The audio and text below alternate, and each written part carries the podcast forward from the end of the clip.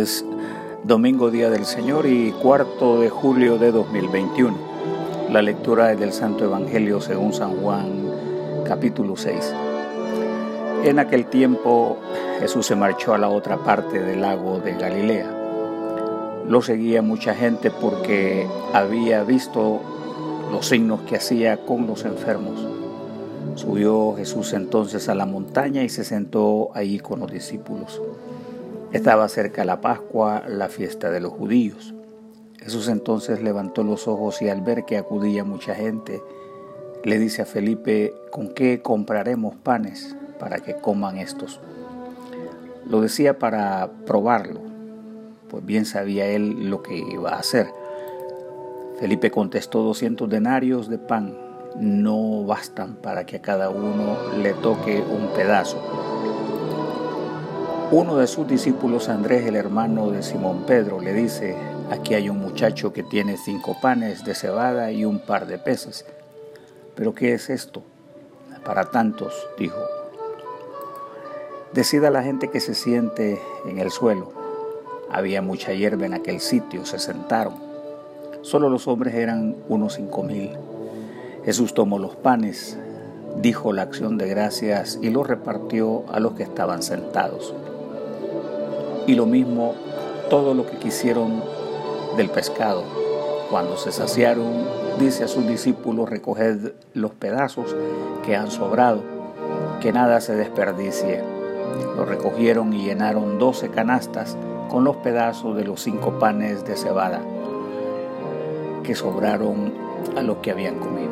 La gente entonces al ver el signo que había hecho decían, este sí que es el profeta que tenía que venir al mundo.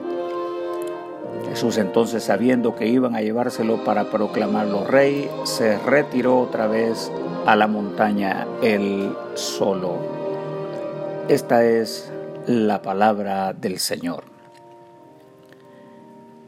Jesús, señal, esencia para la vida. Jesús, señal esencial para la vida.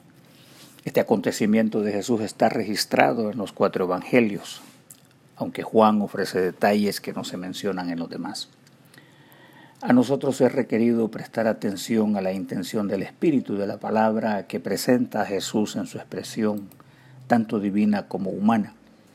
Se trata del cielo como diciendo que ha irrumpido en la dimensión terrena y se ha establecido entre los hombres tomando dominio de las potestades predominantes en la tierra para exaltar las magníficas obras de excelsa bondad a favor de la redención del hombre. Ahí va la esperanza, una misericordia que sobresale al olvido e indiferencia de los hombres respecto del pobre, una regia comunión entre el cielo y la tierra que prevalece entre los hombres que vence su carencia de unidad así como la ausencia de amor entre los convocados, que pronto tendrá respuesta en el Hijo de Dios. Ahí está Jesús viendo con atención la actitud de quienes se han reunido en torno a su excelso mensaje, el bendito Evangelio y su figura mesiánica que les hará entender con claridad los anhelos redentores de Dios para el mundo. El texto dice, le seguía gran multitud por las señales que hacía en los enfermos. Su objeto inmediato eran los enfermos, la necesidad más inminente entre el pueblo. Y esta es parecida al hambre o cualquier situación inhumana que ponga en desventaja a la creación. Una situación similar al del profeta Eliseo cuando ordena alimentar a los hombres que desfallecían con la última porción de harina y cuando era un imposible comió un centenar de personas. Jesús destella su luz y el sabor de su compasión. Se demuestra que el carpintero es el hombre indicado, es el líder esperado, el profeta prometido, el camino a seguir, la mano conductora de la vida, el descanso para estas desesperadas almas. No hay duda que la señal es contundente. La enfermedad era y siempre fue un factor que azotaba al débil destrozaba las esperanzas de la familia, separaba al grupo, dividía la comunidad y excluía al hombre. En el Nuevo Testamento, la expresión utilizada para señal ocurre unas 17 veces y significa para el caso algo que indica, señala o representa algo más importante que sí mismo. Acá se está enmarcando un acto poderoso que señala la salvación de Dios y enfocada en la vida de Jesús y sus seguidores. Por eso es que Él es la verdadera señal del cielo. Él dijo, los que llegaron antes y vendrían después son impostores y lobos rapaces, porque buscaron apropiarse de la vida del inocente y no buscaron un bienestar auténtico para el pueblo. Con mucho interés, un indicador de la señal en Jesús se menciona en los Evangelios como una búsqueda del pueblo y en su forma modo imperfecto. Son las referencias de Mateo, Marcos y el evangelista Lucas.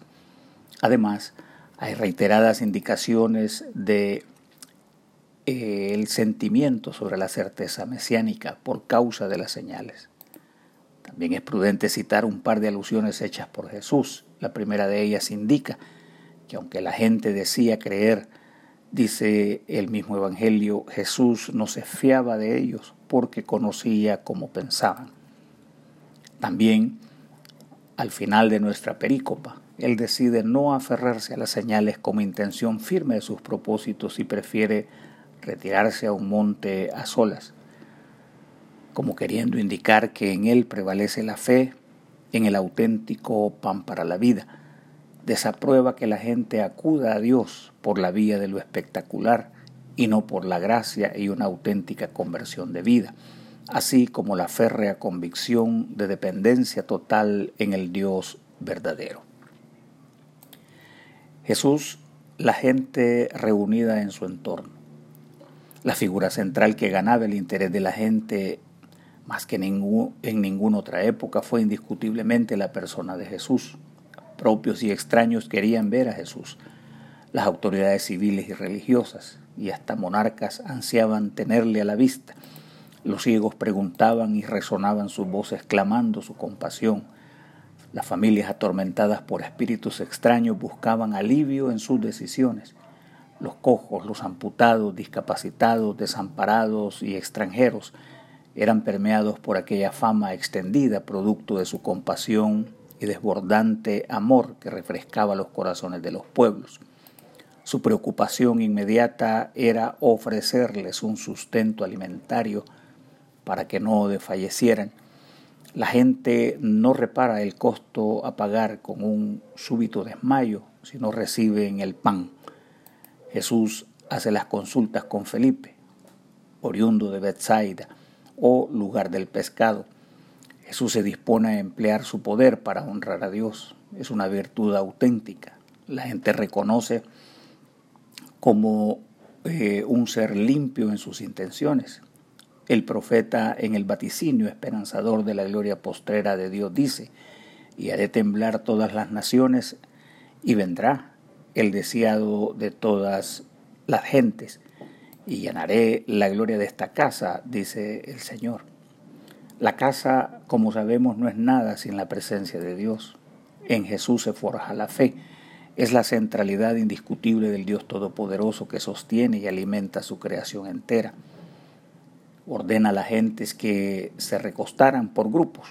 Y no hay duda que la fuerza esencial para la vida estaba fijada en el mismo Cristo, el Redentor de este mundo.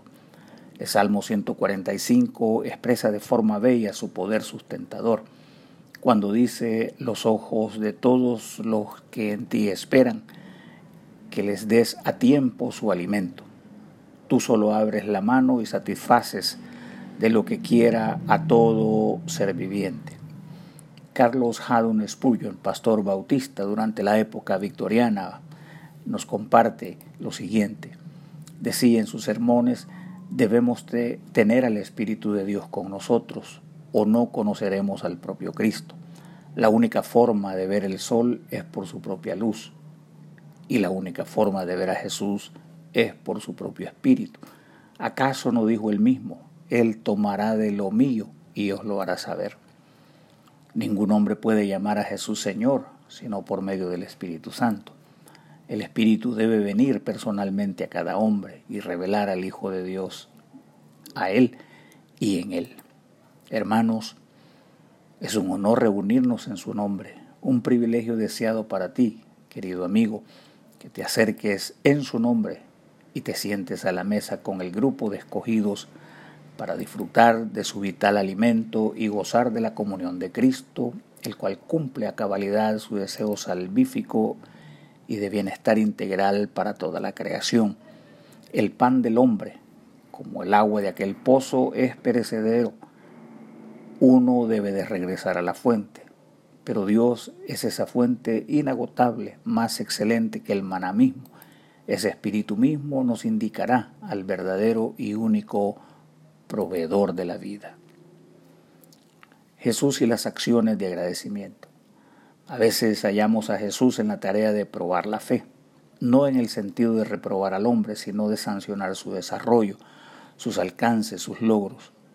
De Felipe dice el texto, esto decía para probarle. Puede significar el vocablo examinar y con ello encontrar en nosotros la calidad de fe capaz de resolver la necesidad del prójimo. Excelsa es la tarea de entregarnos al servicio del hombre para fines de su salvación, de darle luz para mostrarle el camino. Aprendemos eso del Maestro Jesús. Decía San Francisco de Sales, obispo y doctor de la Iglesia, allá en el siglo XVII. Jesús tuvo mucha compasión, pues por amor de él la gente se había olvidado de sí misma y ni siquiera habían llevado provisiones, excepto el pequeño Marcial, que tenía cinco panes de cebada y dos peces. Parece que el Salvador, enamorado del corazón de aquellas buenas personas, se decía, no habéis tenido tiempo de pensar en vosotros, pero yo me encargaré de cuidaros. La enseñanza de Jesús fue ofrecer acciones de gracias a Dios por la provisión. La respuesta de la gente y la comunidad del pueblo de Dios, como la nuestra, es mostrarnos cual hombres de bien que en humildad inclinemos nuestro espíritu y demos gracias al eterno Dios del cielo. Es de notar que nuestra humildad a Dios debe ser expresada con vehemencia y constancia. Jesús rehúsa ser el rey para unos pocos, para ser nuestro rey eterno y para todos. No comparte solamente los panes y peces para unos seis mil hombres, sino nos ofrece una lección para que estemos al lado del hombre que más lo necesita y ser el sustento para millones del mundo. En el apóstol es recurrente ofrecer reverencias a Dios por medio de nuestra actitud de agradecimiento. Exhorta a la iglesia de Dios a dar gracias al Señor por todo. Pablo abre y cierra sus cartas mostrando humildad y gratitud a nuestro Dios. Hermanos, qué bonita actitud cristiana, qué recurso más importante para demostrar sumisión a Dios, entrega al Señor compromiso indiscutible a su misión redentora y entender que en cada acto de gratitud estamos presentes en cualquier acto de bondad de nuestro portentoso y único Señor. No hay nada más constructivo que ver un alma llena del fruto de labios y corazones que expresen reconocimiento, gratitud y honra al Rey eterno, quien alimenta toda su creación y de paso envía a cada uno la bendición desde su propia mano. Oremos. Oh Dios protector de cuantos en ti confían, tú que haces al fuerte y haces al santo, multiplica en nosotros tu misericordia, así como los panes y los peces, a fin que, bajo tu dirección y guía, nos sirvamos de los bienes temporales, de tal manera que no perdamos los bienes eternos. Por Jesucristo nuestro Señor, que vive y reina contigo, y el Espíritu Santo, un solo Dios, ahora y por siempre. Amén.